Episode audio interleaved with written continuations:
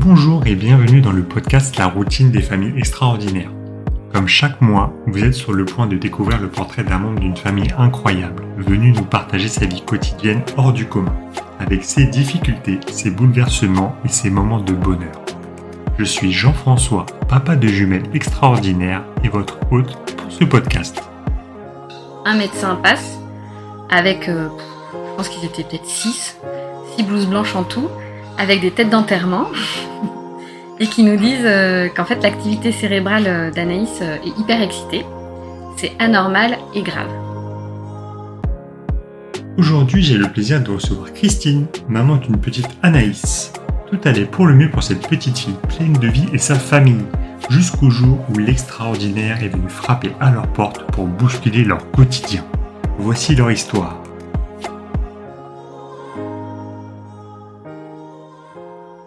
Bonjour Christine et bienvenue pour ce deuxième épisode du podcast. Merci de m'accueillir chez toi. Merci à toi pour Et l'invitation. merci, bah merci aussi de- d'accepter mon invitation pour nous partager ta petite histoire. T'es prête? C'est parti? C'est parti. Donc pour commencer, est-ce que tu pourrais nous dire de qui est composée ta famille extraordinaire? Euh, alors on va beaucoup parler d'Anaïs, euh, ma fille qui a 3 ans. Euh, elle a un polyhandicap. On aura tout le temps d'en parler. Ouais. Et euh, il y a donc euh, le papa, mon conjoint, qui s'appelle Richard. Moi, je m'appelle Christine. On a la quarantaine. Euh, Il y a aussi le chat, le chat noir. Et on habite le 92, en Ile-de-France. Ok. Et pour toi, quel moment du coup a fait basculer ta famille dans l'extraordinaire? Alors, euh, moi, j'ai eu beaucoup d'inquiétudes qui sont allées crescendo. Mais en fait, même si je, je sentais que quelque chose clochait, je n'imaginais pas que ça pouvait être aussi grave. Et euh, il y a vraiment eu un moment de bascule, comme tu le dis. Euh, j'ai retrouvé la date précise. C'est dans la nuit du 1er au 2 septembre euh, 2020. Ça fait quelques jours qu'on est à l'hôpital. Et euh, on a eu un nom de syndrome, euh, le syndrome, le syndrome de West, W-E-S-T, qui est un syndrome génétique. Et euh, on nous dit que c'est de l'épilepsie et qu'on met en place un traitement. Et euh, dans la nuit, je me lève pour m'occuper d'Anaïs. J'arrive pas à me rendormir sur le super lit de camp de l'hôpital. Et je prends mon téléphone et euh, je regarde Internet. Et euh, il y a des fiches qui sont hyper bien faites, qui s'appellent Orphanet. Ouais. Et euh, un peu trop bien faites, qui donnent beaucoup de- d'explications et de détails. Et, et là, c'est une bascule assez violente. Ouais. Je comprends que il y aura, ouais, il y aura plus rien comme avant, quoi. Ouais. La vie elle est complètement différente. Il se parle d'espérance de vie, de prévalence, enfin de, de choses dures. Et Anaïs, elle avait quel âge à ce moment-là? Elle a 5 mois. Ok. 5 mois et quelques jours. Et c'est souvent à 5 mois que le syndrome se déclare. Ok. Et nous, elle nous l'a fait vraiment à 5 mois, à quelques jours près. euh. Et, euh, et que oui, c'est en fait, c'est beaucoup plus grave que ce qu'on s'imagine, Mm. parce que personne nous a parlé d'handicap pour l'instant. Euh, que c'est pas franchement soignable. Il y a des traitements, mais euh, elle a des, on sait qu'elle a aussi une- déjà une pathologie associée. On va en découvrir d'autres après. Donc ça, vous le savez dès, dès le début? Dès cette date-là, vous avez euh, le syndrome et le Alors, une des- en plus? Une des pathologies, euh, on l'a su au fur et à mesure de l'histoire. Ouais. Euh, Enfin, on n'avait pas dit nom de pathologie. Alors, je vais faire plus simple. Elle est née avec un tout petit gabarit, dont une petite tête. Nous, on nous a mis la pression sur le poids. Et un peu plus tard, on a vu la pédiatre de ville euh, qui était étonnée. Le, péri- le périmètre crânien, donc c'est-à-dire la, la Ouais. taille de la tête, n'a plus bougé. Et elle nous avait dit rendez-vous en septembre en pédiatrie générale, mais euh, elle était assez rassurante. Ouais, sans trop d'inquiétude. Exactement. Moi, j'ai déjà regardé sur Internet, Ouais. je trouve Mm. le terme, et j'ai même écrit à ma sœur fin août, avant que se développe le syndrome de West. Euh, je lui ai dit que bah, j'espérais que c'était les os du crâne qui se soudent. Mm. C'est impressionnant, mais en fait, ça s'opère bien. Plutôt qu'un, je cite, souci génétique. et euh, donc voilà, on sait qu'il y avait déjà la petite tête. Là, il y a le- l'épilepsie. Et, euh, et après, on a découvert d'autres pathologies. Et oui, on, on comprend que même s'il y a des traitements, euh, encore faut-il qu'ils fassent effet. euh, et que en fait, elle a quand même des pathologies associées et on est parti pour du handicap. Ok. Donc ouais, cinquième mois bascule. euh, Oui. Bascule. Complètement. Ça marche. Et du coup, avant ta, ta grossesse, est-ce que c'est bien passé? Les premiers mois d'Anaïs, euh, les cinq premiers mois, ça s'est globalement bien passé? Plus ou moins. Euh, oui, ça s'est bien passé, mais ça a été sport. Euh, pour faire chronologiquement, pendant la grossesse, en fait, euh, à l'écho du deuxième trimestre, euh, on avait un suivi avec une échographe Mm. en ville.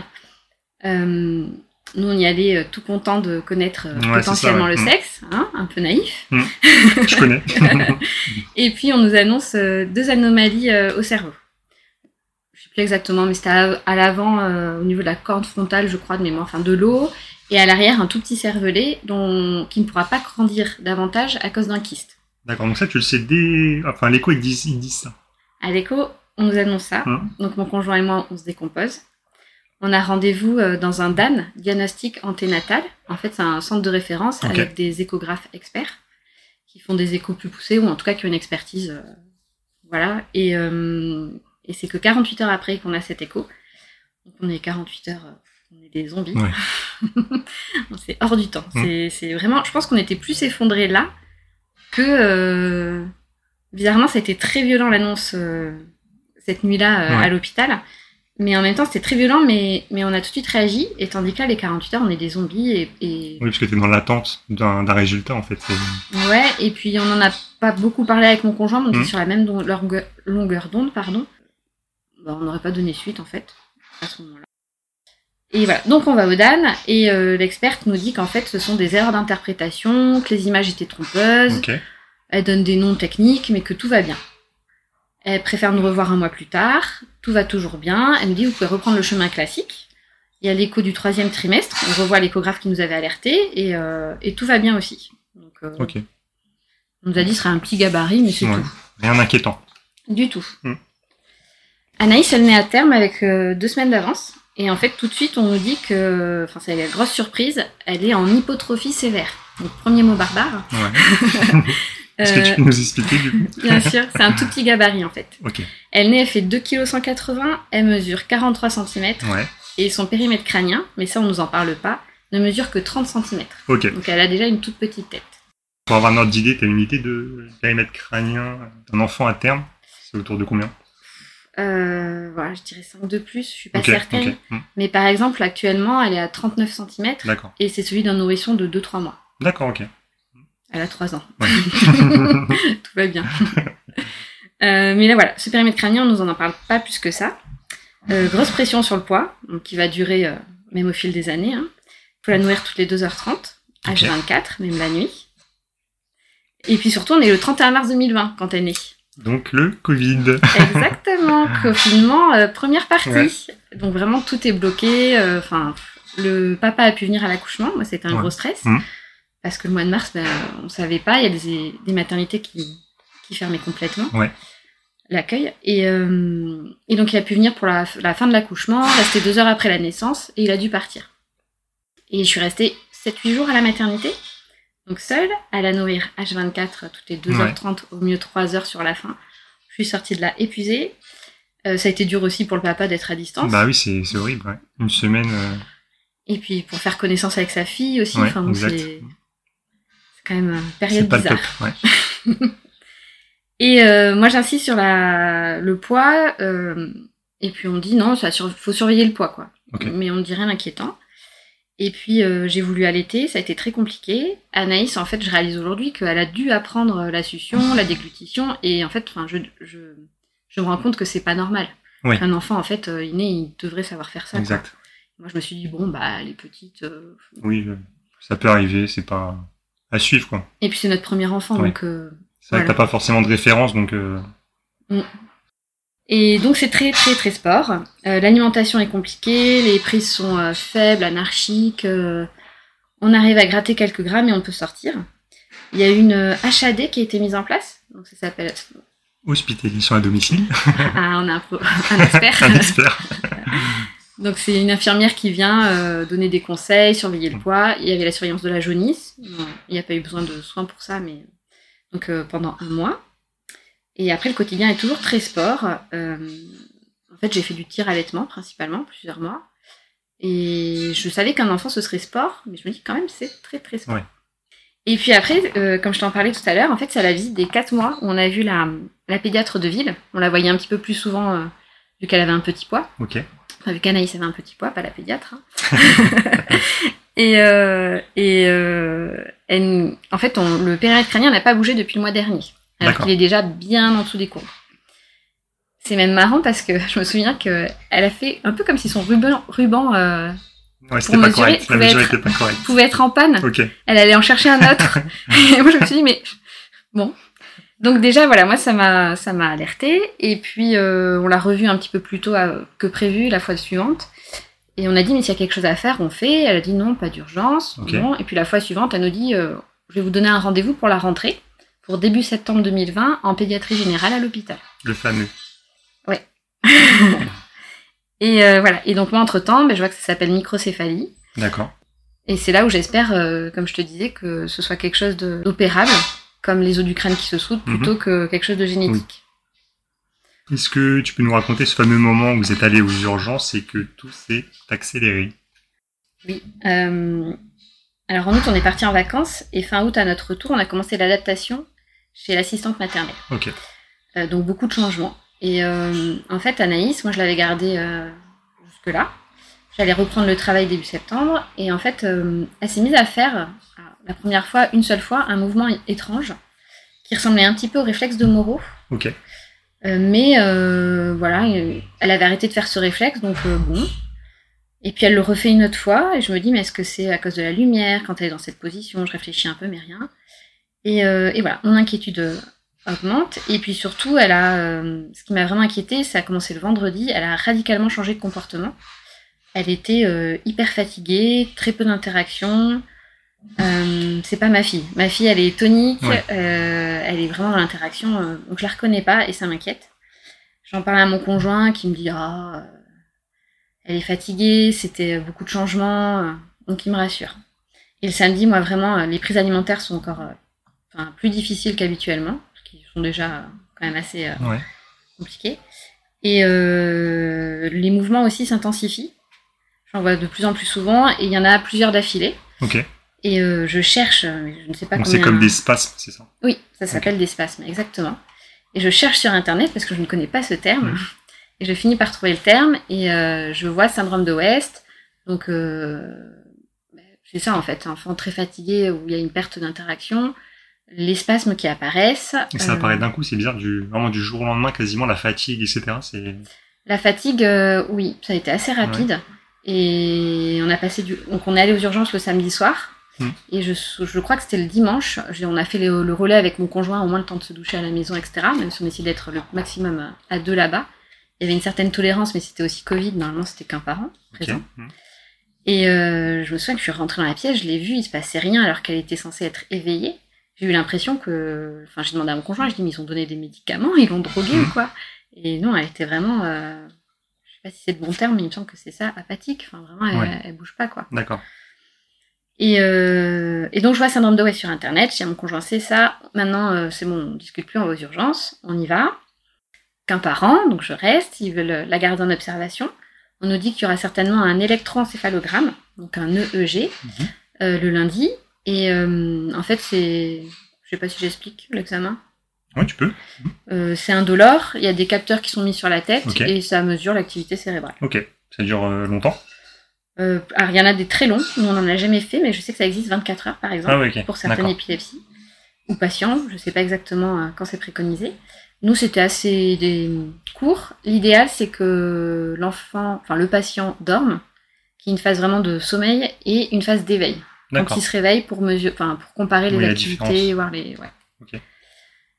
Euh, donc on a le EG euh, le lundi. On nous lâche aucune info. le lundi soir, il est censé y avoir les résultats. Il y a personne Ouais. qui vient nous voir. Euh, la, une infirmière vient et oui, elle, on nous avait dit, pardon, quand on est arrivé, qu'il y aurait sûrement une IRM cérébrale, mais pas tout de suite. Donc, ce serait peut-être dans 10-15 jours, il nous ferait revenir pour l'examen. Ok. C'est pas pressé, quoi. Exactement.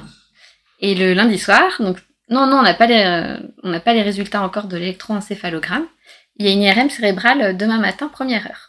Donc là, tu t'inquiètes un petit peu. Ah ben là, on se dit que ça pue quoi. C'est bon. On a, dis donc, euh, l'hôpital. euh, C'est rapide. Waouh Quel service pour toi, Anaïs? Non, non. Bon, donc on est super inquiets, ouais. Et, euh, et le mardi, il y a l'IRM cérébral. Euh, L'équipe a été super. Et euh, toujours pas de résultat. Et en fin de matinée, quand même, euh, un médecin passe avec, euh, je pense qu'ils étaient peut-être six, six blouses blanches en tout, avec des têtes d'enterrement. et qui nous disent euh, qu'en fait l'activité cérébrale euh, d'Anaïs euh, est hyper excitée. C'est anormal et grave. Ce sont ces ouais. mots. Et le grave avec la tête d'enterrement, euh, Ouais, c'est pas très rassurant. Là, je, je me dis, c'est, enfin, c'est vraiment grave. Mais je ne, je ne mesure toujours pas à quel point. Et ce qui est très fort aussi, c'est que euh, je viens de dire que je suis allée- on a, en trouvant sur internet le terme, on se décide d'aller aux urgences.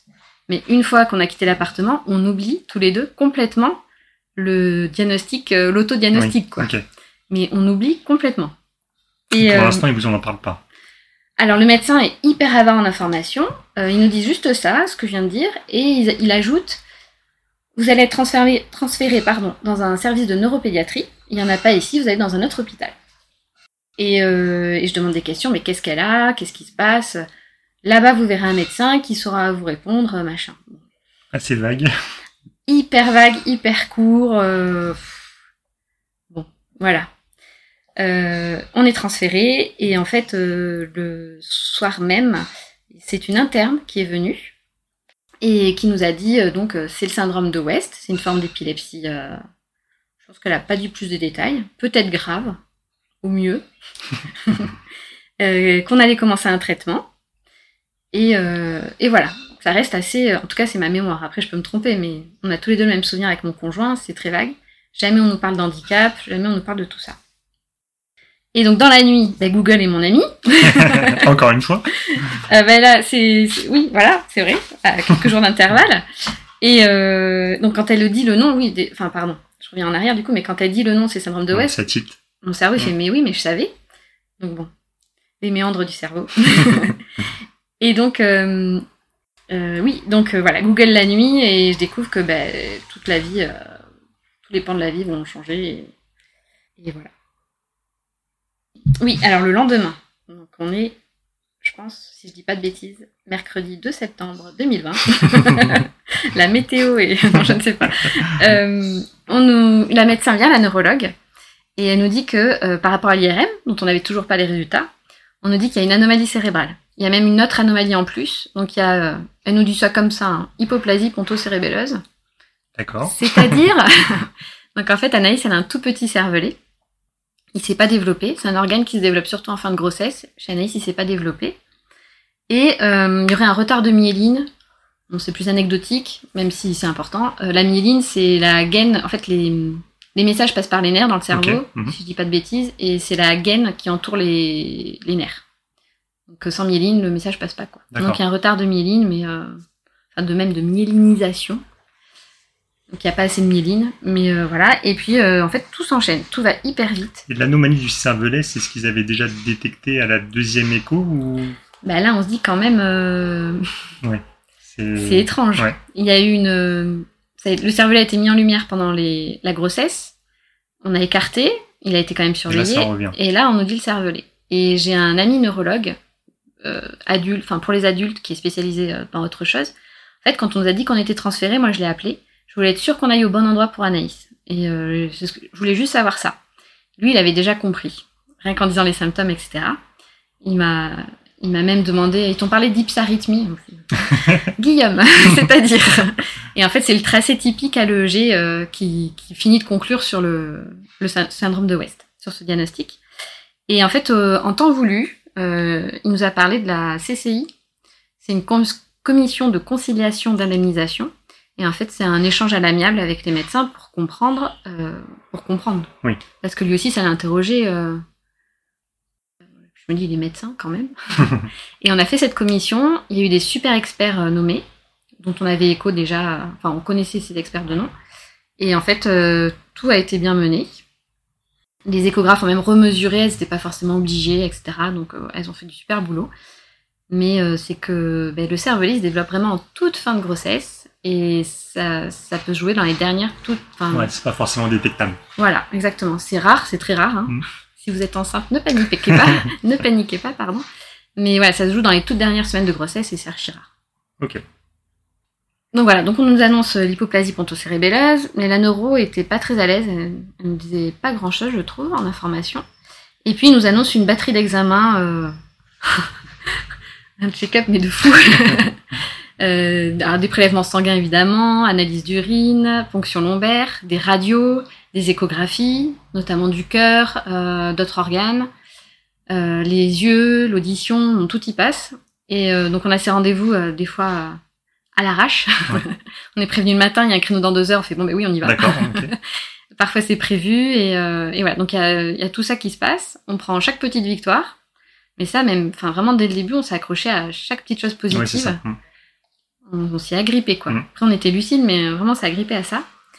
Et, euh, et voilà. Et donc il y a le début du médicament euh, qui s'appelle Sabril, qui est en rupture de stock. J'ai cru comprendre que ce n'était plus, pas, plus fabriqué par Sanofi. D'accord. C'est quand même assez génial. Donc récemment ou Là, oui, actuellement, pardon. Non, on n'a pas vécu ça dans Ouais. notre. euh, Mais je pense aux parents actuellement, ils ont d'autres soucis déjà. Et, euh, et ça donnait à heure fixe, hyper pratique pour la suite, Ouais. deux fois par jour. Et euh, on nous avait dit que ça la casserait, que ça la fatiguerait, que ce serait normal. Et en fait, quand la médecin passe, elle trouve que son tonus est quand même plutôt bon. Ok. Elle est agréablement surprise. Donc pareil, il se passe pas grand chose, mais on s'y accroche. Parce qu'Anaïs, j'ai dit qu'elle était très fatiguée, mais en fait, elle a régressé euh, en quelques jours. Euh, elle se retourne plus. Alors, elle va le refaire assez rapidement. Je m'en souvenais pas, mais en fait, en quelques semaines, elle a refait. Mais euh, elle fixe plus du regard, par exemple. Et enfin, c'est. Ouais, voilà. Ouais, Ça- c'est pas, ça doit être inquiétant quand même. c'est hyper inquiétant. Et puis en plus, on ne sait même pas comment elle va évoluer. Oui. On ne sait pas si Mhm. ça va changer. Il y a zéro certitude, limite au contraire, quoi. Donc voilà. Et donc on apprend pour microcéphalie, c'est vraiment posé. Euh, Et les premiers mois aussi, du coup, euh, qui ont, enfin les mois qui ont suivi, euh, Anaïs, elle répond pas au traitement. On va peut-être en parler plus tard, mais. Mais euh, le premier traitement, il faut le redoser, et puis on essaye d'autres traitements, et euh, en fait, on peut pas arrêter le premier, il faut cumuler, et c'est ainsi de suite. Et, Une euh, grosse charge. Ouais. Pharmacien nous connaît bien, pharmacienne aussi. Ça marche. Est-ce que tu peux nous résumer l'ensemble des pathologies d'Anaïs? Alors, donc syndrome de West, on en a parlé. Exact. Euh, et elle a été pharmacorésistante, c'est ce que je commençais à expliquer. Donc ça, ça veut dire que les traitements n'étaient pas assez efficaces, pas ou pas assez efficaces. Euh, donc ça, ça y est, c'est traité. Et euh, donc elle n'a plus ce syndrome. Enfin, elle a eu ce syndrome, mais c'est pas un syndrome génétique, c'est vraiment une forme d'épilepsie. D'accord. Donc ça, c'est bon. Et euh, par contre, la- le petit truc sympa, je crois que je t'en ai pas parlé au téléphone, c'est que l'épilepsie peut revenir à tout moment sous une autre forme. Et moi, pour- c'est quoi les formes possibles? Alors moi, pour moi, l'épilepsie, c'était les convulsions Oui. ou les absences. Et il y a aussi ben, les spasmes infantiles, comme ce qu'a fait Anaïs. Ça peut être des contractions musculaires, des trucs mais euh, enfin, vraiment peu perceptibles. Ok. Euh, Il y a d'autres formes d'épilepsie, je suis même pas au point. mais ça peut revenir à tout moment et, euh, et ça veut dire qu'on repart pour un tour euh, avec trouver un traitement. Ça peut être aussi des crises euh, qui, ont qui ont besoin d'un traitement euh, urgemment. Enfin, je sais que j'ai échangé avec d'autres parents où c'est euh, l'épilepsie en fait c'est carrément un arrêt respiratoire. Enfin, il y a des choses comme ça. Ouais. Euh, faut être accroché quoi. Il faut un traitement vraiment d'urg- d'urgence à, à administrer. Euh, voilà, ça c'est le, petit bonus. Et sinon, ces pathologies, donc il y a euh, l'hypoplasie pontocérébelleuse, donc le petit cervelet. Pour le vulgariser, euh, je trouve que la neuro avait donné une... On a changé de neuro à l'hôpital. Et là, en fait, on en a eu vu une un week-end, elle était euh, de garde. On en a plus su avec elle en une heure qu'avec euh, la précédente ouais. en trois semaines. L'importance des interlocuteurs. C'est ça. On m'a dit, Hum, euh, elle, On va pas te lâcher. On a demandé à l'infirmière, elle dit Elle est bien, elle, non? Il y a moyen de moyenner? Elle dit Oui, il faut juste lui demander officiellement. Donc super, on a pu changer et c'est vrai que ça change tout. Et euh, elle avait bien vulgarisé, je trouve. Elle disait que faut imaginer euh, quelqu'un en état d'ébriété. Donc ça va toucher la motricité globale avec l'équilibre, la motricité fine. Elles sont où les clés J'arrive pas à les mettre dans la serrure. Et euh, ça touche aussi le langage. Il y a également la compréhension, l'apprentissage. Bon, il y a plein de choses. Euh, donc voilà. Elle a aussi, euh, alors ça on a eu un, peu en décalé cette info, on l'a eu au mois de décembre alors qu'on est encore dans les crises, etc. Euh, une rétinopathie. En français, elle a les rétines, euh, c'est où se forme l'image en fait, au niveau des yeux, où se forment les images qui sont pigmentées. Un, peu comme un miroir altéré, moi j'ai utilisé cette image euh, pour expliquer de- sur les postes de l'association. Et en fait, euh, on a eu un examen qui nous disait qu'il y avait bien un lien entre euh, l'image qu'elle perçoit et le cerveau mais que c'était quand même très altéré, etc. Et euh, là, on a eu rendez-vous récemment. Euh, on a revu un spécialiste, parce que c'est lui qui a vraiment posé le, le bon diagnostic au mois de mars 21. Un truc rare. et euh, il avait pu faire une imagerie. Moi, j'étais, je suis opticienne en plus. Enfin, j'étais opticienne. J'ai vu l'image, j'ai vu la rétine. Normalement, c'est censé être vascularisé. C'est plutôt rouge euh, dans ces tons-là. Ouais. Jaune, rouge. Et là, il y a du gris, euh, mais de partout, quoi. Ok. Euh, Je me suis dit, mon Dieu. Et là, on l'a revu au mois de mars, avril, dans ces eaux-là. Et bon, le mec, est, il est hyper compétent, mais il manque un peu d'empathie. Oui. on n'a pas pu faire d'imagerie. Anaïs était trop énervée dans tous ses états. Mhm. Alors que nous, on comptait dessus pour voir l'évolution, euh, parce qu'elle peut potentiellement devenir aveugle. Et euh, le mec l'examine. Il est à un mètre ou deux de nous. C'est un box collectif, donc il y a du monde autour, il y a du bruit ambiant. Ouais. Puis j'entends qu'il dit à l'interne, c'est troublant. Ah, c'est troublant. Je dis, mais de, qu'est-ce, qu'est-ce qui est troublant là? Tu viens de voir les rétines, tu me dis juste comment sont les rétines de ma fille, s'il te plaît Et euh, bon, ça a duré un peu. Il commence son compte rendu au dictaphone, il s'est toujours pas adressé à nous. On est là ça. Juste là, là, devant toi. Et en fait, il était troublé qu'Anaïs ait un tel comportement visuel qu'elle s'en sorte aussi bien, Ok, alors que euh, ses rétines, à l'imagerie deux ans plus tôt, étaient autant pigmentées. Quoi. d'accord. Donc là, tu te dis, eh ouais, c'est magnifique. Mais bon, montagne russe, en un quart d'heure, Ouais. euh, tu fais. Mm.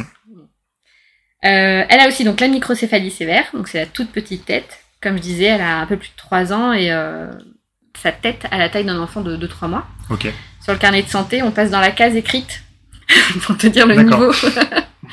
il y a les courbes normales, il y a les courbes allez, hautes et basses. Oui. Après, tu as des pointillés. ok, Mais nous, tu rames encore 3, 3 4, 5, 6. Bon, on est dans la case. ok. C'est vraiment très bas. Et puis, de façon plus générale, elle a une. euh, Enfin, générale. Elle a un retard de croissance. Donc, à un peu plus de 3 ans, elle porte encore du 18 mois Ouais, parfois ok. deux ans. Ouais. Et donc, t'emballes tout ça. et tout ça, c'est une maladie rare. Enfin, c'est dû à une maladie rare. Il y a eu plein d'études génétiques. Et euh, à chaque fois, on a eu des échéances, on y croit. Et puis, en fait, non, on n'a pas trouvé. On vous propose de faire telle, euh, telle recherche examens. supplémentaire, etc. Et là, c'est aller jusqu'au génome, dont les résultats sont revenus négatifs. Donc, ça veut dire qu'au niveau génétique, pour l'instant, il n'y a pas d'autres cas comme Anaïs euh, dans le monde qui soient référencés. Il rame. L'inconnu. L'inconnu, c'est ça. Super. En quoi cette vie extraordinaire a impacté votre routine familiale? Euh, alors, une des choses les plus difficiles, je trouve, avec le handicap, notamment lourd, c'est que ben, tous les pans de la vie sont touchés. Il n'y a rien qui est préservé. Euh, donc, de manière générale, euh, ça a un impact sur notre santé. On est crevé, Ouais. moralement, physiquement, il y a du stress. Moins maintenant, mais quand même. Euh, ça a un impact sur la vie professionnelle, parce que Anaïs elle a un agenda de ministre. Faut être- Du coup, toi, est-ce que tu avais repris le travail euh, Non, j'ai pas Pas du repris. tout. Et j'ai toujours pas repris. en fait. Ok. Donc euh, là, je suis en formation pour euh, me reconvertir et disponible pour Anaïs. Mais Oui, ça a un impact énorme. c'est ça. Financièrement aussi, parce que ben, moi, je, enfin, je sais pas, j'avais l'idée que on était en France en 2020 et quelques, qu'il y avait pas mal d'aides sociales, mais non, d'où les associations, hein, c'est pas pour le plaisir. Sur la vie sociale aussi, parce que bah, soit on n'a pas le temps, soit on n'a pas l'énergie, soit le handicap a fait peur aussi, soit c'est des gens qui ont pas peur mais qui sont maladroits et un peu blessants, donc on se préserve aussi. Euh, Il y a aussi des gens super, sur qui on peut compter évidemment. Et, euh, et le logement, par exemple, on a dû déménager parce qu'on avait trois marches dans le hall, passage obligatoire avec la poussette à porter plus la Ouais. dedans. Enfin, il y a un Pas moment, possible, euh, ouais. C'est chaud. Et puis on a euh, les premiers mois en tout cas, même la première année. Alors là, on peut, enfin même encore, oui, même encore, on peut pas se projeter sur, euh, on peut pas se projeter, savoir ce qu'Anaïs saura faire, pas faire, on sait pas. Après l'impact vraiment à l'annonce, euh, on a été beaucoup à l'hôpital. on appelait ça notre deuxième maison. Parfois, on y allait pour euh, un hôpital de jour. Donc, on est dans un box. On voit les médecins, euh, on voit les, enfin, la diététicienne, l'orthophoniste. euh, on va aux examens et on repart le soir. Et en fait, souvent, il y avait le EG. Le EG, ben, le tracé n'était pas encore bon. Fallait rajouter un traitement. On va vous garder un petit peu plus. Et puis, on passait une semaine. Ouais. Et en fait, au cumul, et c'est pas dramatique, je sais que pour des familles, c'est beaucoup plus, et puis c'est des soins plus lourds. Mais on a été euh, sur le premier trimestre, après l'annonce du, euh, du syndrome de West, on a été un mois à l'hôpital en cumulé. Euh, on a une petite fille qui a régressé et dont on ne connaît pas l'avenir. On ne sait pas du tout ce qu'elle pourra faire ou pas, Il y a encore des crises, c'est moi qui suive, et il faut les compter. Il faut vraiment scruter même le mouvement des yeux, parce que les neurologues posent des questions aussi précises que ça. Euh, les traitements, bon, on est devenu une pharmacie. Hein. J'ai bien aimé ton anecdote sur, les, sur le tableau Excel pour les ah oui, médicaments. ah mais oui, oui. Non, mais sans ça, ah, enfin, on dort très peu. Anaïs, elle est inconfortable et elle dort très très peu. Elle, elle est gênée, enfin, on la sent gênée. Au mieux, elle dort un petit peu sur nous euh, par tranche de 24 heures, mais euh, voilà, on est épuisé. Et euh, il y a des médicaments à donner à heure fixe, certains. D'autres, euh, il y a des compléments à donner, mais à certains moments. Faut aussi, il y a des dosages qui changent en fonction du poids d'Anaïs qui évolue, en fonction de euh, ben, des crises aussi. Ils ajustent les traitements. Enfin, moi, je peux pas mémoriser tout Ouais. ça. C'est fini en fichier Excel. Tel jour on passe à temps et etc. Et on coche quand c'est fait et, et voilà. Euh, et puis dans les traitements, il y a aussi une cure de corticoïdes. Donc, euh, je me souviens d'aller les chercher à la pharmacie et le pharmacien m'a regardé en fronçant les sourcils. Mais c'est pour vous? Non, c'est pour mon bébé qui a 5 mois. donc je lui ai expliqué, mais il était interloqué. Ouais. Et euh, donc ce traitement, il rend immunodéprimé. Donc euh, on est à l'automne 2020, hein, toujours Covid. Oui. Pas le meilleur moment. C'est ça. Donc euh, on est hyper vigilant. Euh, on voit tout le monde avec des masques. On a, on a vu peu de gens aussi. euh, Enfin, en termes de proches, etc. On a fait hyper gaffe. Et même quand la famille, on s'est vu un peu. euh, je pense qu'on a été bien relou. euh. Ouais. Les mains Ouais, c'est ça. Nous aussi, c'était pareil, t'inquiète pas. Quitte pas ton masque Mais t'as touché ton téléphone Va laver tes mains Je pense que j'ai été relou. Mais c'est pas grave. C'est pour la bonne cause. C'est ça. Et euh, bah, il y a du stress euh, surtout, et vu qu'elle est. Anaïs, elle est pas bien, on a. Enfin, moi, je sais pas mon conjoint, mais moi, j'étais très inquiète pour l'espérance de vie. Il y a notamment des hypoplasies pontocérébelleuses qui, euh, qui sont assez euh, graves et, euh, et. Voilà, et vraiment la vie de l'enfant est en jeu. Et en novembre 2020, il y a une hospitalisation, fin 2020. Et j'en parle avec la médecin, qui nous disent qu'ils sont inquiets aussi. Ils nous gardent parce que vraiment Anaïs, elle gêne tout le temps. Ils font des examens supplémentaires et on ne sait toujours pas pourquoi. Mais pendant cette hospitalisation, mademoiselle se met à dormir. mademoiselle se met à être bien. Et je me dis, mais elle va nous faire passer pour des cons, pour des gros menteurs. mais en tout cas, elle va mieux. Et euh, alors à la maison, ça ça n'a pas été aussi bien quand on est rentré à la maison. Donc là, on s'est tiré les cheveux. Mais c'était quoi? L'inclinaison du lit. on a pensé à l'eau des biberons. Ouais. Euh, on a pensé mais à Le un million de choses. il y a plein de. Ouais. Inimaginable et on sait toujours pas. Mais au fil, au fil du temps, ça allait un peu mieux. Et donc les conséquences, euh, à ce moment-là, c'est d'être hyper disponible. C'est des hospitalisations, des rendez-vous à droite à gauche euh, d'examen. On commence à mettre en place les rendez-vous de kiné, psychomotricité, etc. Euh, c'est les médicaments, parce que c'est pas comme nous prendre un doliprane en 10 secondes. Mhm. C'est un bébé, évidemment les goûts sont, sont pas terribles, hein, parce que pour l'industrie pharmaceutique, je pense que c'est pas très rentable de s'y intéresser. Donc euh, bon, c'est une bataille, c'est beaucoup d'ingéniosité, de patience. Mon conjoint était très fort pour donner les médicaments. Et euh, des repas très longs aussi, parce que l'alimentation est toujours compliquée. On nous remet une couche avec le poids. Alors, elle est sur sous corticoïde, donc en fait, elle a gonflé, euh, elle a pesé euh, 8 kilos, euh, pouf, d'un coup. Là, au mieux, elle en fait 10. Ok, ça Donc marche. euh, vraiment. Et aujourd'hui, l'impact, c'est toujours une disponibilité de dingue. Mhm. Elle a 7 à 8 rendez-vous hebdomadaires. Il y a des rendez-vous ponctuels. Euh, rien qu'aller chez la dentiste, bah, on dit oui, bah, ça prend une heure. Non, on va chez une dentiste spécialisée. C'est ça. Euh, C'est pas à côté. C'est ça. euh, Il y a un petit peu de temps d'attente, c'est ok. Mhm. On prend le temps, on rentre. Ben, en fait, la matinée, elle est finie, quoi. C'est ça. Et après, en plus, la dentiste, elle est super. Elle nous a donné des petites choses pour qu'Anaïs s'habitue. Donc la première fois, il y a eu zéro soin. Elle a aperçu la bouche. La deuxième fois, on a essayé avec un masque, ça marche pas. Donc là, il faut qu'on y retourne en ayant donné un petit calmant euh, avant. Est-ce qu'il y aura des soins? On ne sait pas. Donc voilà, c'est pour essayer de... Parce que j'ai du mal à imager à quel point c'est prenant. Oui. En temps, en énergie aussi. Et j'ai vraiment beaucoup de mal à, à l'imager. Du Euh, coup, chaque semaine, elle a quoi? La psychomote, kiné? euh, deux fois kiné, deux fois orthophonie, psychomotricité, de l'orthopsie. Qui a été hyper bénéfique, et euh, d'ergothérapie. Et après, ça va être des rendez-vous euh, à l'hôpital, euh, neuro, génétique. euh, Il y avait la MPR. Ouais, donc ce- Ça te parle? Oui, ça me parle, mais j'ai plus les Alors ça, on a arrêté parce initiales. que euh, médecin en physique et réadaptation. Ok. En fait, c'est quand il y a des retards psychomoteurs, c'est un médecin qui est spécialisé pour surveiller les articulations, être sûr que tout se passe bien dans le corps, même si l'enfant ne fait pas ce qu'il serait en âge de faire. Et euh, alors aujourd'hui, quand même, je l'ai pas dit, on a une chance dingue, c'est qu'Anaïs a fait des progrès. euh, Enfin, à mes yeux, c'est incroyable vu toutes ces pathologies. Elle commence à marcher. euh, Il y a de la compréhension depuis septembre. Alors, la motricité fine, elle en est au transvasement, donc je me rends bien compte que c'est un truc de bébé, mais c'est déjà cool.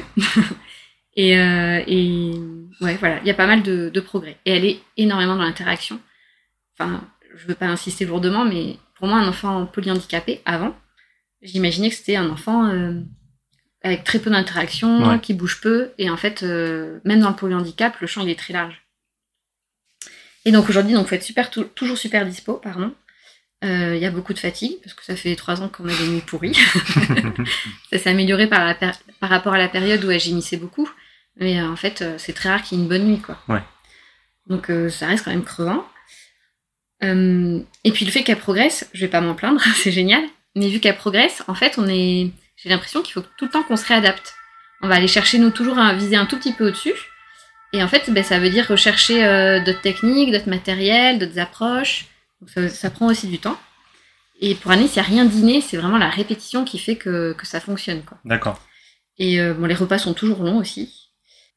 Mais euh, à côté de ça, je sais que quand ça allait pas du tout, j'ai eu deux déclics. Un jour, une psychologue, un peu moins maintenant, mais ça m'a beaucoup aidé et ça m'aide encore. Mais j'ai eu deux déclics. Il y a une fois, elle était dans une grosse toupie. Je sais pas si tu vois le Rocking Ball euh, chez Hop Toys. Non, ça me dit rien. C'est une grosse toupie comme ça. Tu peux mettre l'enfant sur un coussin et puis le balancer. D'accord. Et euh, en fait, euh, un jour, elle était comme ça, elle était paisible. Et en fait, je me suis dit, mais c'est ça, c'est ça l'essentiel. Juste qu'elle soit bien. Après, le reste, euh, c'est pas anecdotique, évidemment qu'on veut qu'elle progresse, qu'elle gagne en autonomie, mais, mais déjà, juste qu'elle soit paisible, qu'elle soit bien. Ouais, qu'elles se sentent bien en sécurité. Et... Exactement, que- qu'elle soit bien, quoi. J'ai eu un autre déclic. Euh, alors, je sais pas pourquoi, à un moment euh, quelconque, mais je me suis dit, euh, ok, notre fille, elle a un polyhandicap. Est-ce que ça nous condamne à avoir une vie euh, triste? Je me suis dit, bah en fait, euh, non. Attends. mais c'est tellement bête. Mais pour moi, voilà, c'était handicap. euh, je sais que dans les premières semaines ou les premiers jours, c'était peut-être dans les premiers jours parce qu'on avait quand même, dis vite rebondi. euh, pendant des mois, j'ai chialé euh, devant. euh, Enfin, il pouvait passer une pub avec un enfant. Ouais. Je suis en mode. J'ai je fais mes courses au Monoprix, il y avait une, une femme devant moi qui vide son caddie, et puis au fond, il y avait, elle sort en dernier, juste sous mes yeux, des petits pots bio, comme je- j'imaginais donner à Anaïs. Alors que moi, j'achète de la crème fraîche à 40% et de l'huile. Et là, je fais Oh, j'étais à deux doigts, je dis non, on est au Monoprix, non Ne flanche pas, Christine Mais, enfin, voilà, et en fait, je me dis Bah non, il n'y a pas de. Enfin, la vie, elle est différente. Euh, c'est sport, mais ça condamne pas à être euh, malheureux et. Exact. Et, euh, et après, tous les mauvais côtés qu'on a, parce que là, j'ai l'impression que les gens ils vont dire, mon Dieu, la vie affreuse. Pourquoi- pourquoi elle rigole, elle est folle? tous les mauvais côtés qu'on a. En fait, je pense que, pardon, je la refais, mais en gros, avoir un enfant, c'est un bouleversement. Avoir un enfant handicapé, euh, c'est un bouleversement puissance euh, 1000. Et je pense que tout ce qu'on vit euh, de, de négatif, de dur, en fait, quand il y a un mini progrès, une mini victoire, qui je pense ne serait même pas notée pour un enfant euh, qui n'a pas de problème ouais. de santé, mais pour nous, mais c'est aussi, c'est pas puissance 1000, c'est puissance euh, 100 000 en fait. Et alors, j'ai pas d'autres enfants, mais j'ai pas, je pense pas que les gens puissent se figurer à quel point c'est, mais ça fait notre journée nous. C'est ça. c'est un truc de Ça dingue. remplit ta balance euh, au niveau positif, quoi. C'est. Exactement. Et c'est souvent c'est fastidieux, c'est long pour y arriver. Alors des fois le progrès repart. Je pense au brossage de dents. Pendant des mois, je lui propose de se laver les dents. Après, euh, impossible de mettre la brosse dans sa bouche. Un jour, il y a un déclic. Il se passe quelques mois, on peut lui brosser les dents. C'était cet été. Du jour au lendemain, elle a plus voulu. Non mais là, moi, je, ça me rend dingue. Pourquoi? Pourquoi on- Et puis finalement, c'est revenu. Et c'est que ça. Même un enfant classique, quand il se développe, il y a Mm. des un pas en arrière et puis trois en avant. Mais euh, voilà. En tout cas, on se, ouais. Il y a vraiment les victoires qui sont. euh, dingue, ouais. ouais. Grosse, grosse routine. Ouais, routine euh, bien remplie. Et du coup, le régime cétogène. Oui. Que Anaïs n'a plus. Exactement. Et que vous aviez mis pendant combien de temps? Deux ans à peu près. Deux ans Ok. Grosso modo, à la Est-ce que tu peux expliquer euh, le principe? Euh, alors c'est un régime qui est très riche en gras. Quand je dis très riche en gras, c'est très très très très riche en gras. Euh, ça demande une hospitalisation hein, pour être mis en place, ça demande un suivi particulier de toute façon. Elle avait des dextros avant et après les repas. Il y a eu des radios, des radios pardon, des échographies, je crois au niveau du foie ou de l'abdomen. Enfin, il y a Pour vraiment un voir suivi. si, si tout se passe bien. Quoi. Exactement, que le, tor- que le corps pardon, tolère bien tout ça. Et euh, donc c'est un régime très riche en gras parce qu'en fait, euh, il a été remarqué que le jeûne, le fait de ne pas manger de façon euh, prolongée, ça diminuait les crises chez, chez les épileptiques. Et en fait, à ce moment-là, il y a un changement de métabolisme, il y a des cétones qui sont produites. Et en régime cétogène, on, on essaye de- d'imiter l'état de jeûne pour parvenir à ce changement de métabolisme. Alors, le pourquoi du comment n'est pas totalement maîtrisé, mais en fait, normalement, le corps, il se nourrit surtout de sucre, de glucides, principalement, comme source d'énergie. Et donc euh, là, on donne beaucoup de gras, et le corps utilise des cétones qui sont fabriquées à partir du gras, à partir des lipides. Et donc, quand je dis que c'était très gras, c'est qu'il y avait trois fois plus de lipides, donc de gras, que de non-gras réunis, que de protéines, donc euh, protéines euh, animales, végétales, Ouais. mm. et sucre cumulé, donc glucides. Donc, euh, ouais, c'est des recettes. euh, Je suis bonne mangeuse, mais non, je ne goûterai pas ça. Et on lui donne, elle a, on l'a mis en place assez tôt, au bout d'un mois d'hospitalisation, parce qu'on avait déjà un traitement, euh, enfin deux traitements qui fonctionnaient pas, avec des dosages qui avaient été revus. On l'a mis en place début octobre 2020, et donc elle a six mois, et on lui donne de la crème fraîche à 40% à la cuillère. et il y a une petite touche de compote, Ouais. mais c'est vraiment euh, Et ça, c'est sur tous les repas? C'est vraiment un régime médicament. Euh, et du coup, il est assez contraignant. Ok. Donc du coup, ça fait une grosse charge au quotidien, parce que tu dois aussi calculer les quantités. Ouais, en fait, tout se mesure au gramme, au millilitre près. Ok.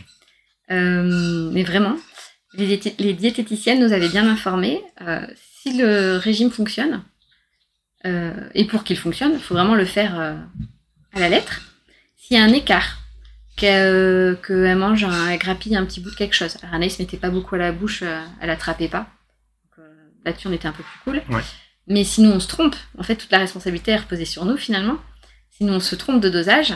Ça peut mettre en péril le régime, casser la cétose, euh, l'épilepsie qui revient. Et même si on le remet en place vraiment de façon stricte, il peut ne pas fonctionner. Ouais. Donc, euh, ok, on va faire attention. Donc là aussi des tableaux, ça. parce que bah, faut des cours spécifiques. C'est tout bête, mais de la crème fraîche à 30, enfin, il nous fallait de la 40% de matière grasse. On aurait peut-être pu adapter en voyant avec les diététiciennes avec de la 30% de matière grasse. Mais ça, on a fait un stage de rééducation en Espagne. Impossible d'en trouver. Enfin, c'est vrai que c'est la culture française aussi. En plus, c'est la- ce, que, c'est ce que tu me disais, c'est que ça met plusieurs mois avant de, tu mets plusieurs mois avant de voir les effets. Pour nous, ça a été le cas. Ça peut être plus rapide. Euh, et en fait, euh, nous, ça a mis trois mois. Et c'est le moment euh, où on, aurait commencé à nous dire faut arrêter, en fait. On va arrêter. Et ça a commencé début janvier. Vraiment, les crises, on en voyait beaucoup moins. Et en fait, le régime cétogène, enfin, à nos yeux, ça l'a vraiment sauvé, quoi. Parce que ça a arrêté l'épilepsie et il y a eu un mieux-être aussi au fur et à mesure. Et puis surtout, elle a pu reprendre un, il y avait des petits progrès au niveau développement psychomoteur, mais qui restaient très faibles. Et avec le régime, on a vu qu'elle, oui, qu'elle reprenait un, dévelop- un développement psychomoteur. Alors évidemment, pas aussi rapide qu'un Ouais, enfant qui n'a pas ça, de pathologie, Mais ça l'a aidé dans, mais dans, ça son- dans ses progrès. aidé. ouais. Après, au niveau des contraintes sympas aussi, si elle avait une otite ou une gastro, on va chez le pédiatre, il nous donne des médicaments, il faut que ce soit sans sucre. Et en fait, c'est très rare qu'il soit sans sucre. Et je crois que c'était pour une otite, on avait vu un remplaçant, on lui avait expliqué, régime cétogène, il dit oui, bah, même a un peu de sucre. Je lui ai dit une alternative au cas où, non mais c'est bon, mais bon, il écrit quand même une deuxième ligne. Et en sortant, j'appelle les diététiciennes, ah non, surtout pas, ou alors faut compenser avec euh, tant de millilitres d'huile. L'huile pendant une gastro aussi, ça peut être sympa. voilà. Donc euh, ouais, c'est quand même très très contraignant. Euh, Après, dans les petits détails, il y a des bandelettes urinaires à faire pour surveiller justement la cétose ou l'acétone. Tu vois, je suis toujours pas au point. Mais en gros, que l'effet fonctionne, ni trop, ni pas assez. Le lait, parce qu'elle était encore au biberon à 6 mois principalement, même si on a essayé un peu à la cuillère. mais après, ça s'est développé avec la diversification. Elle avait la crème fraîche à la cuillère. Euh, il est uniquement sur commande en pharmacie, donc faut en avoir en stock. Si c'est ta dernière euh, boîte, euh, t'as pas intérêt à la renverser. et puis il y avait des vitamines sans sucre, parce que c'est très gras, c'est pas sain, à lui donner. Et ces vitamines, c'est tout bête, mais elles sont que en pharmacie hospitalière.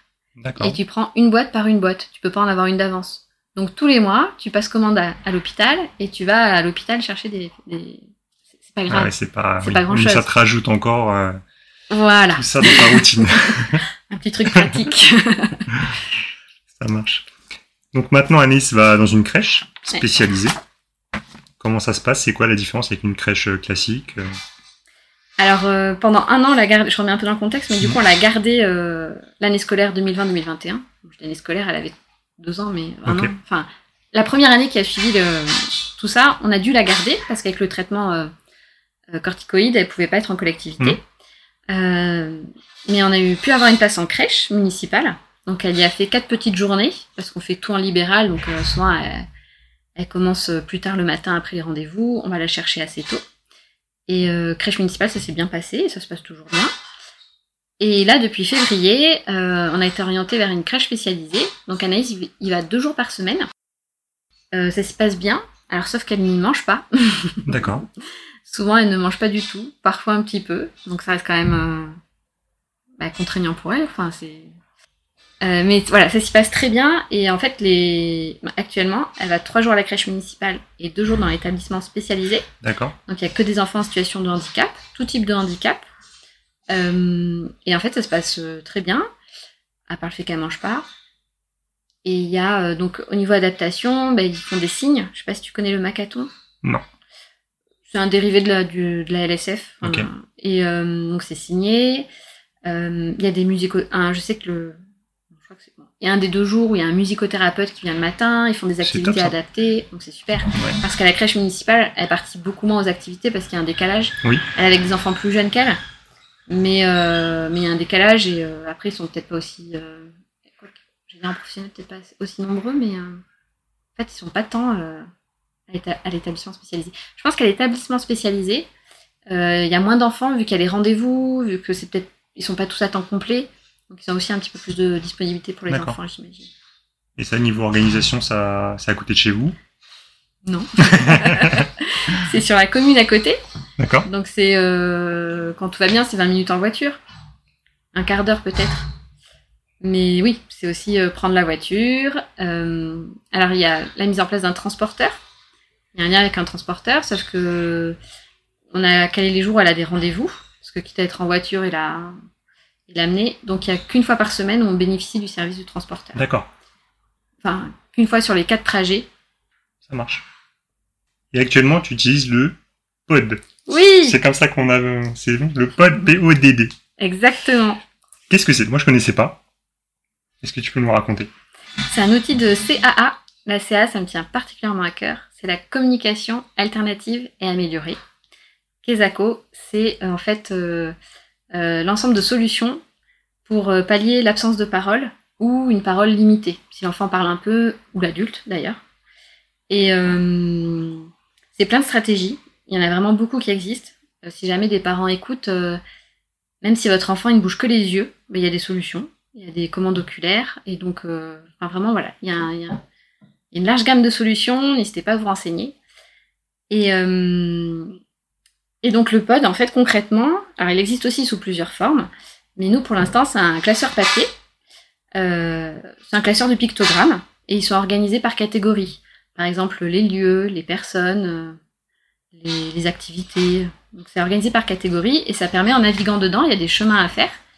Ça permet de pouvoir communiquer et de savoir ce qu'elle veut ou ce qu'elle veut faire. Ouais.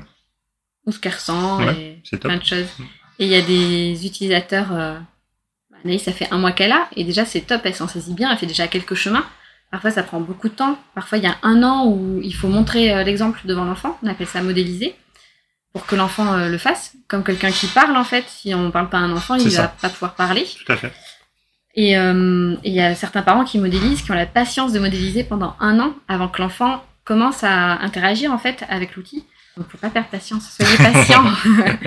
Mais c'est vrai que moi je suis bluffée. euh, Enfin, j'ai- j'ai en formation par exemple, j'ai vu une petite fille euh, en fauteuil euh, qui peut-être bougeait une main, je sais pas exactement, mais avec sa commande oculaire, euh, elle dit qu'en fait grâce à son outil, a- c'est comme si elle avait toujours parlé et qu'elle se sent euh, heureuse, fière et en sécurité. Mhm.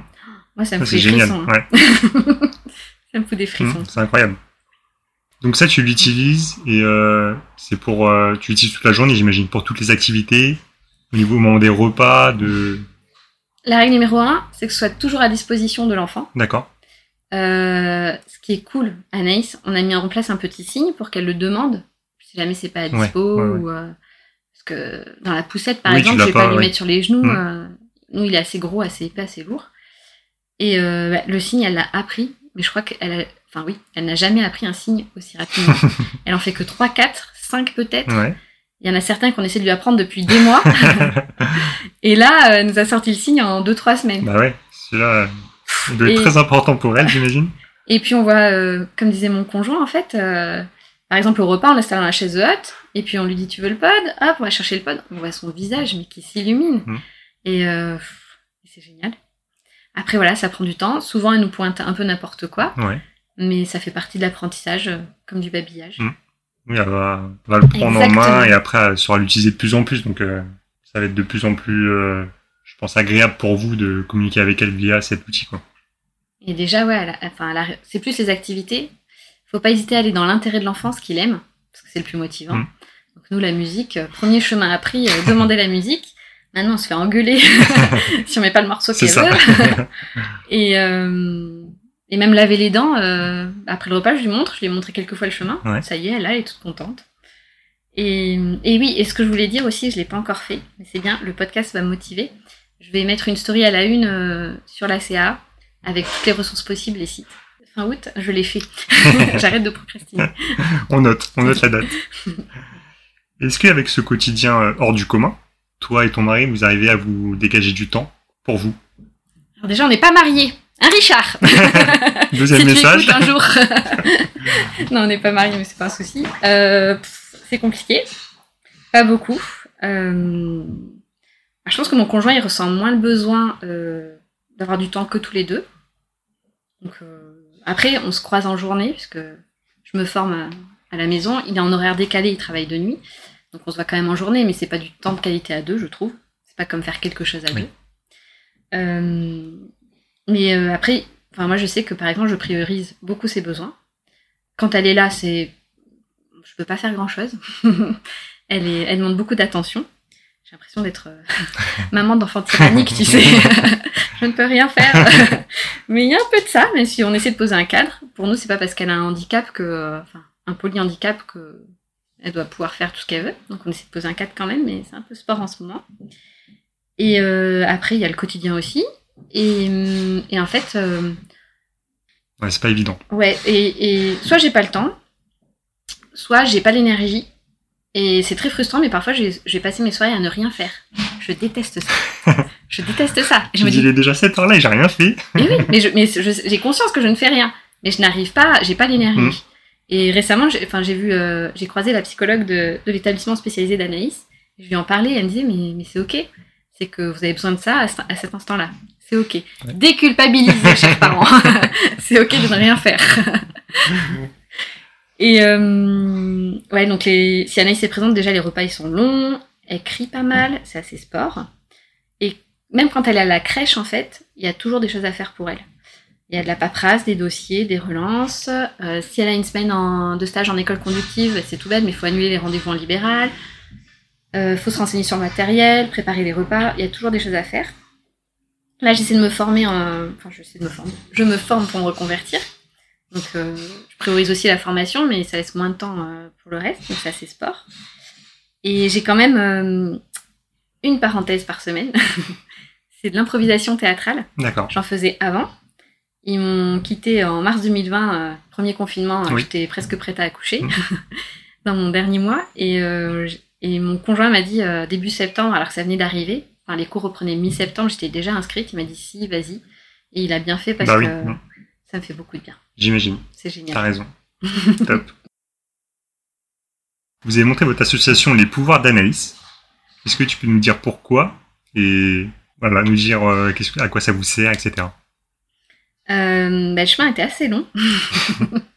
on est plutôt discret pudique. On s'était dit qu'on voulait pas mettre notre enfant sur les réseaux sociaux alors, avant qu'elle ait ses pathologies, etc. Et euh, moi, je sais déjà que j'ai contacté d'autres parents assez rapidement pour avoir des idées de qui avaient des pathologies proches. Donc, il y a eu trois mamans avec qui j'ai échangé pour avoir une idée euh, bah, de l'avenir, avoir leur, leur expérience, leurs conseils. Euh, Il y en a une qui m'a dit le handicap, c'est un gouffre financier. Moi, je dis ah, sympa. Et puis toutes, elles m'ont parlé de centres de rééducation intensif à l'étranger. Donc où elles en faisaient éloge, mais euh, qui était hyper coûteux. Donc euh, c'est resté dans un coin de ma tête. Euh, six mois plus tard, une amie m'aide a créé les statuts. On est en juillet 21. L'association existe, mais on ne fait Donc rien Anaïs plus. a plus d'un an déjà. Comment? Anaïs a plus d'un an déjà. Mais on ne fait rien d'autre. Et on accélère jusqu'en septembre 2022. Ok. Donc Anaïs a plus de deux ans. voilà, voilà.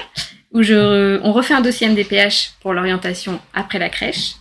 Euh, J'en profite pour demander euh, une revalori- revalorisation de l'AEH, l'allocation. Ça couvre, je crois, juste la psychomotricité et encore.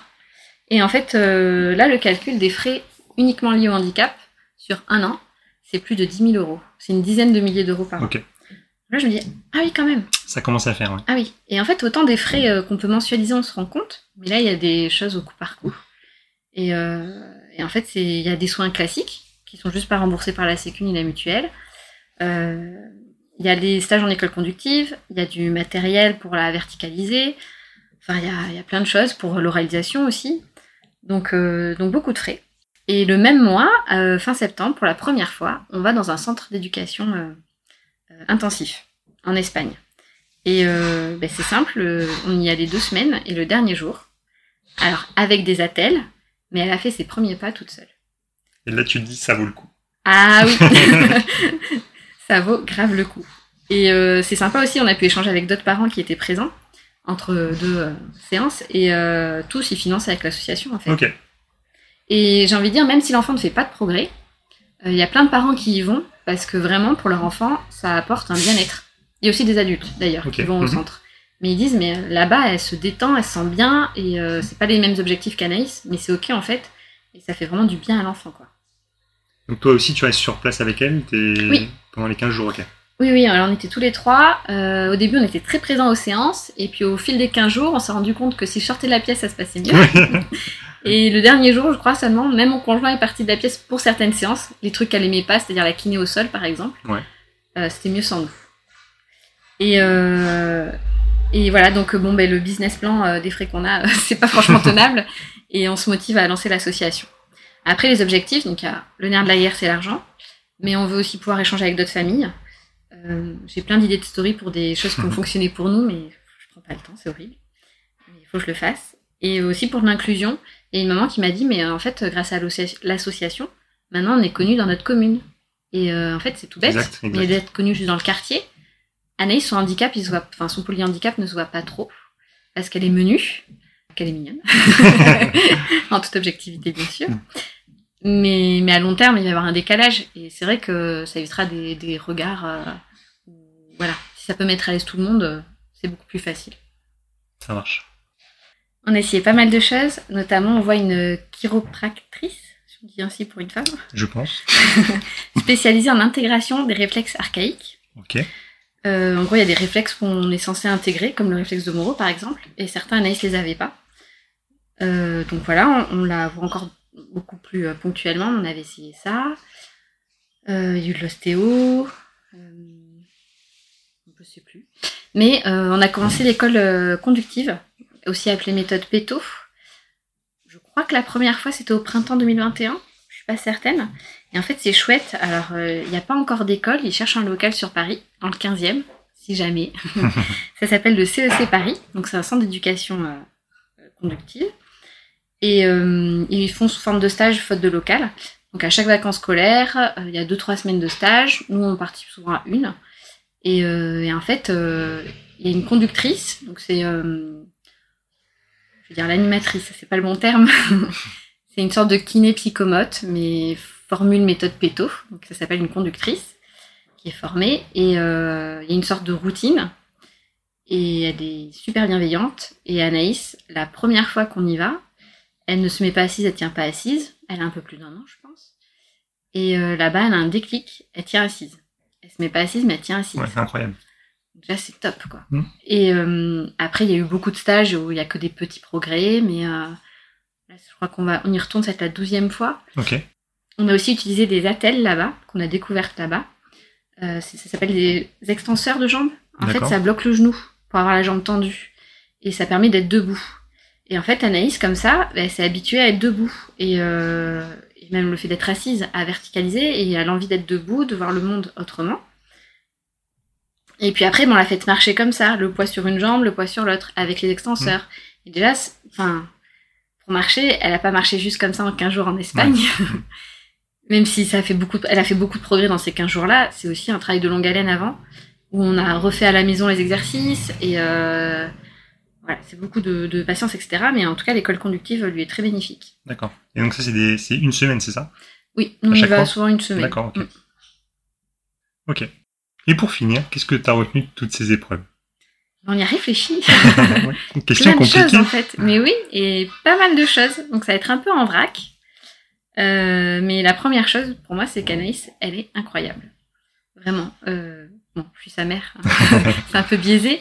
Mais je, je, je pense qu'en fait, le fait qu'elle ait autant de pathologies et qu'elle fasse autant de choses, euh, je suis encore plus admirative qu'elle. Ça, ça, il y, a- il y a quelque chose qui se joue quoi. Et vraiment, je, je trouve ça fou tout ce qu'elle arrive à faire. Et on a été à l'automne 2020 où euh, on avait peur de la perdre. Et là, elle commence à marcher, elle est dans l'interaction et, et on sait pas l'avenir. On sait ça. pas du tout. Si, euh, si on va refaire, refaire des stages en neurologie.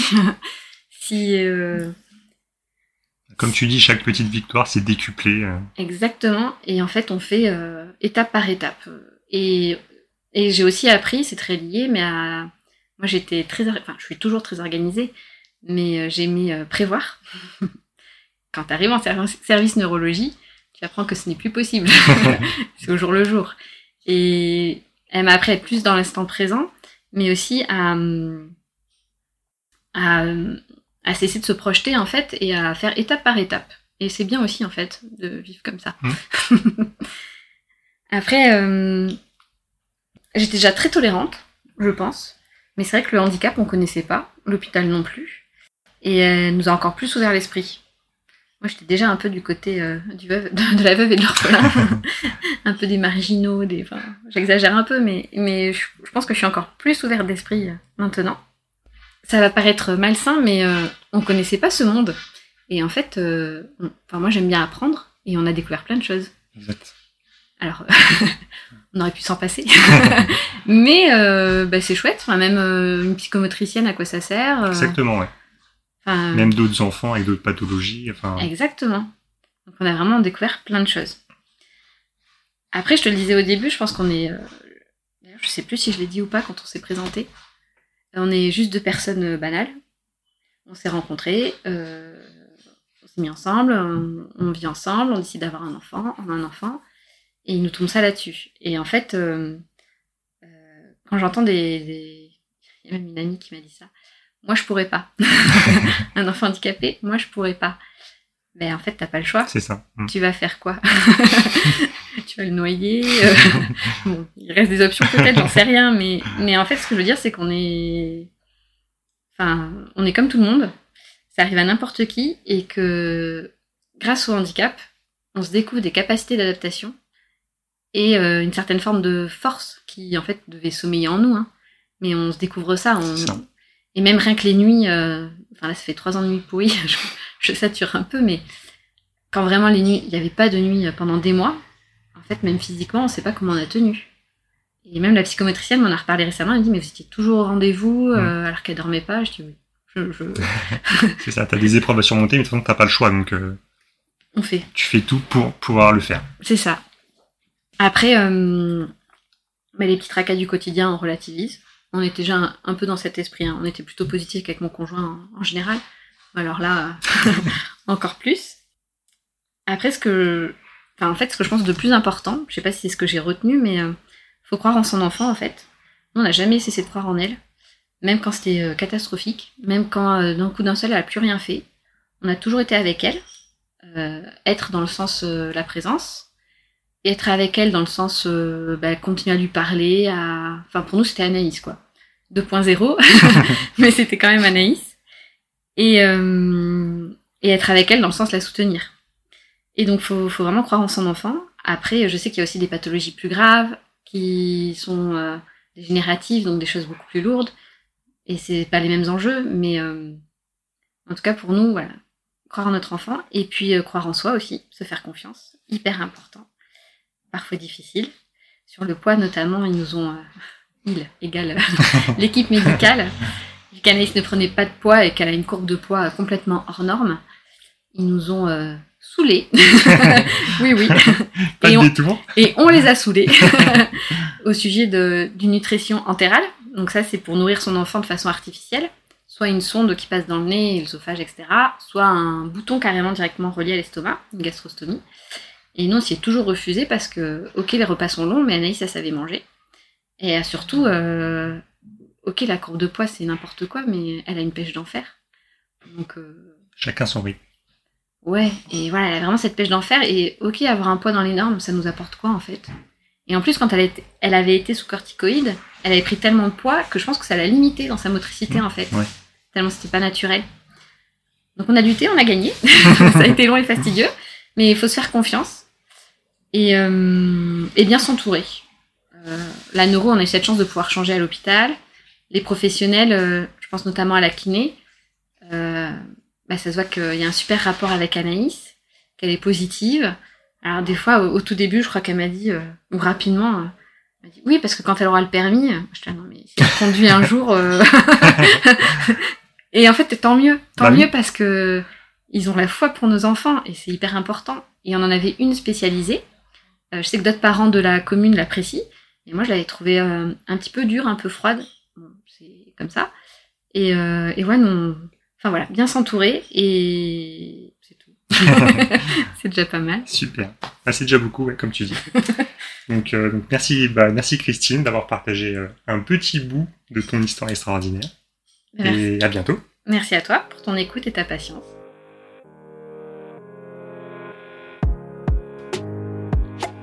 Voilà, c'est la fin de cet épisode. J'espère que l'optimisme et la combativité de cette famille vous aura marqué, comme ce fut le cas pour moi. Je vous invite à les retrouver via leur association Les Pouvoirs d'Anaïs sur les réseaux sociaux ou sur le site Hello Asso. Vous retrouverez les liens dans la description de cet épisode.